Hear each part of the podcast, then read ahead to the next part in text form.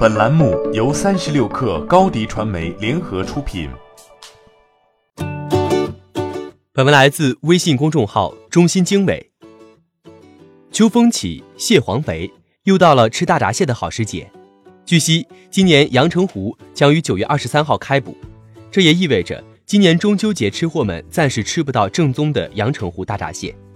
每年七月起，螃蟹券开始登陆各大电商平台售卖。螃蟹从实物变为了礼券，从现货变为期货，商家到底在打什么算盘？消费者又是否能从中得到实惠？不少人听过这样一个段子：经销商印刷两千张面值五百元的蟹券，四百元卖给企业采购人员，企业采购人员拿去送礼，收礼者以二百五十元的价格卖给回收者，回收者再以三百元的价格卖给经销商，经销商回购螃蟹券，每张赚一百元。轻松赚到二十万元，这种做法的逻辑就在于螃蟹经销商以虚高价格发行螃蟹券，而这些礼券在社会上空转一圈，商家不需要卖螃蟹，其实根本就没有实物保障，就可以躺着赚钱。去年《新京报》报道称，随着反腐力度不断加强与深入，近年来购买螃蟹券送礼的现象大幅减少，一度火爆的蟹券回收生意已鲜有黄牛问津，蟹券的送礼功能弱化。作为礼品的流通率大幅下降，不过一些商家还是在螃蟹券上打起了新的小算盘。作为行业从业者，满洲生态农业四红有限公司总经理楼忠明洞察到了背后的玄机。楼忠明算了个成本账，他直言这种账一算就铁亏。卖家想赚钱，只能控制螃蟹的成本在四十八元。低价蟹券的逻辑就在于以小充大，以次充好。此外，预售螃蟹券还会带来巨额沉淀资金。中心经纬了解，蟹券从八月份起就开始进入预售中，以两百元一张螃蟹券计算，若卖出一万张螃蟹券，就可以带来二百万沉淀资金。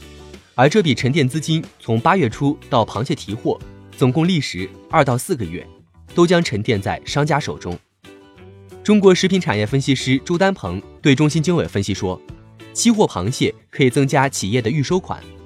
从现款现货到卖期货螃蟹，优惠力度也是不一样的。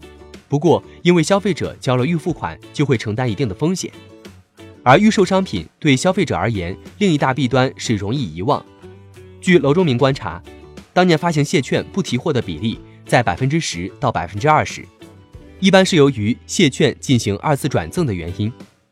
北京智林律师事务所副主任赵占领在接受中新经纬采访时表示。消费者如果在兑换实物时发现不能提货或者不符合之前商品描述的计量信息，便涉及合同违约，消费者可以要求退还。第三方电商平台也有义务制定纠纷处理规则，在发生纠纷后，消费者可以先在平台投诉商家，根据规则去处理。如果还不满意，可以向市场监管部门举报。此外，也要做好预防工作，在选购螃蟹券时选择品牌商家。或者较大的商家会更靠谱。欢迎加入三十六氪官方社群，添加微信 baby 三十六氪 b a b y 三六 k r，获取独家商业资讯，听大咖讲风口，聊创业，和上万客友一起交流学习。高迪传媒，我们制造影响力。商务合作，请关注新浪微博高迪传媒。